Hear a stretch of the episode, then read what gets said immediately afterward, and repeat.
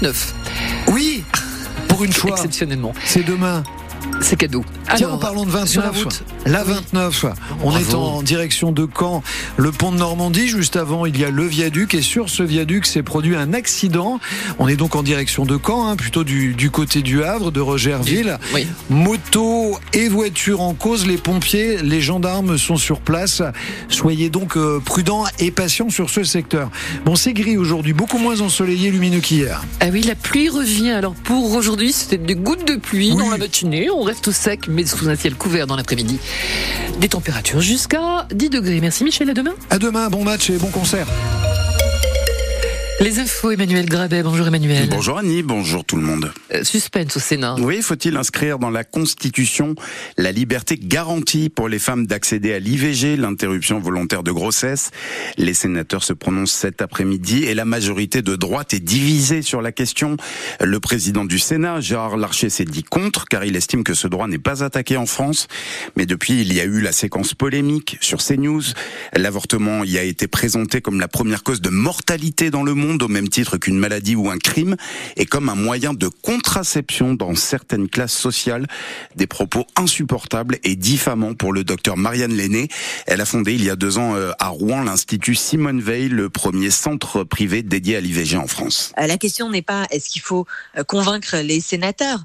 La question c'est les sénateurs vont-ils écouter leurs électeurs et leurs électrices? Puisque eux sont massivement favorables à l'inscription de l'IVG dans la Constitution. Aujourd'hui, on a la possibilité de faire entrer ce droit dans la Constitution.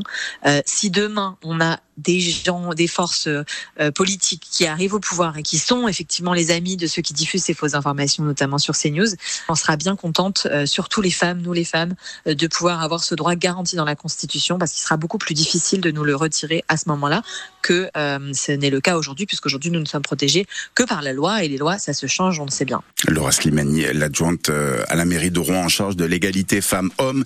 Et ce matin, Xavier Bertrand, le président de la région Hauts-de-France, dit qu'il faut sanctuariser ce droit à l'avortement dans la Constitution.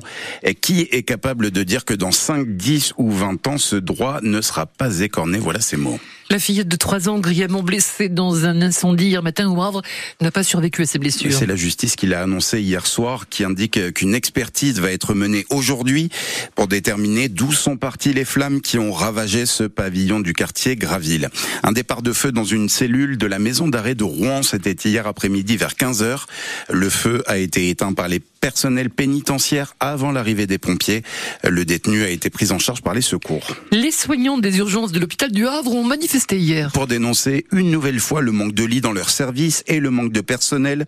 Avec cette, cette scène choquante, il y a une quinzaine de jours, 33 patients contraints de rester dans le couloir, sur des brancards, dans les courants d'air en plein passage. Des situations d'engorgement à répétition que déplore Cyril Aurigny, il est infirmier aux urgences. Le week-end, euh, on n'a pas de sortie, par exemple, de malades dans les services. Donc, on a de moins en moins de places d'hospitalisation, puisqu'on on les prend au fur et à mesure que- qu'on hospitalise du monde de- depuis les urgences. Et euh, au moment où euh, il n'y a plus aucun lit disponible, il faut bien que ça s'engorge quelque part. Donc, c'est chez nous que ça s'engorge, aux urgences. Quand les box euh, d'examen sont tous pris, le couloir est pris, ça s'engorge jusqu'à l'accueil. Et donc, on arrive dans des situations vraiment où on doit ouvrir une salle de staff pour faire une, salle de pré-hospitalisation, mais il n'y a pas de matériel dedans, il n'y a pas d'oxygène. Puis les patients restent des heures, des heures, des heures. C'est très, très, très compliqué pour eux comme pour nous, hein, d'ailleurs. Cyril Aurigny, infirmier aux urgences de l'hôpital du Havre en manifestation hier. Sur francebleu.fr, vous lirez que deux églises des boucles de la Seine ont été cambriolées le week-end dernier à Auto-sur-Seine et Val-de-la-Haye. Les malfaiteurs ont dérobé des objets sacrés et des hosties. Le diocèse de Rouen s'en émeut particulièrement en cette période de carême. Des plaintes ont été déposées.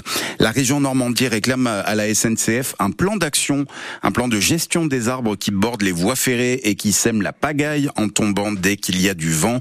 Demande après euh, la panique sur les rails lundi.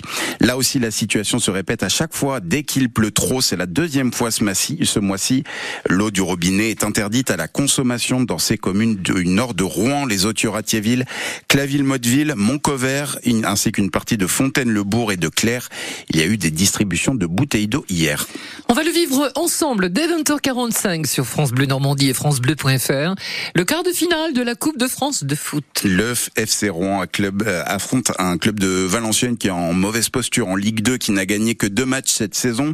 Ce sera à Diochon, devant plus de 9000 spectateurs. Ça fait 25 ans que le FCR n'avait plus atteint ce stade de la compétition. Quart de finale, la dernière fois, c'était en 1999, battu 2-0 par Sedan.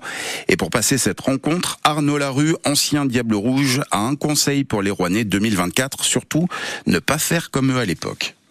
Faut pas qu'ils l'abordent comme nous, on avait pu le faire à cette époque. On avait déliré sur, euh, tiens, qu'est-ce qu'on peut faire pour ce match? Rien qui avait lancé en l'air, on va se teindre les cheveux. Et puis hop, c'était parti comme ça. On s'était tous euh, comme en teint les cheveux, alors de manière différente. Il y en avait certains, ils s'étaient décolorés, d'autres euh, teinté en rouge, teinté en bleu, teinté en jaune. Et puis peut-être que tout cela nous a un petit peu déstabilisé quelque part. Euh, c'est dommage après coup, voilà, parce que euh, ce match-là, si on l'avait pris dès la première minute euh, dans le bon sens, eh bien, je pense qu'on aurait peut-être performé contre Sedan. Il faut qu'ils prennent ce match-là bras le corps, aucune retenue, qu'ils vivent leur match et puis qu'ils le vivent pleinement parce que je pense qu'il y a vraiment quelque chose à jouer. On n'a pas toujours l'occasion eh bien de jouer un match pour aller euh, en demi-finale.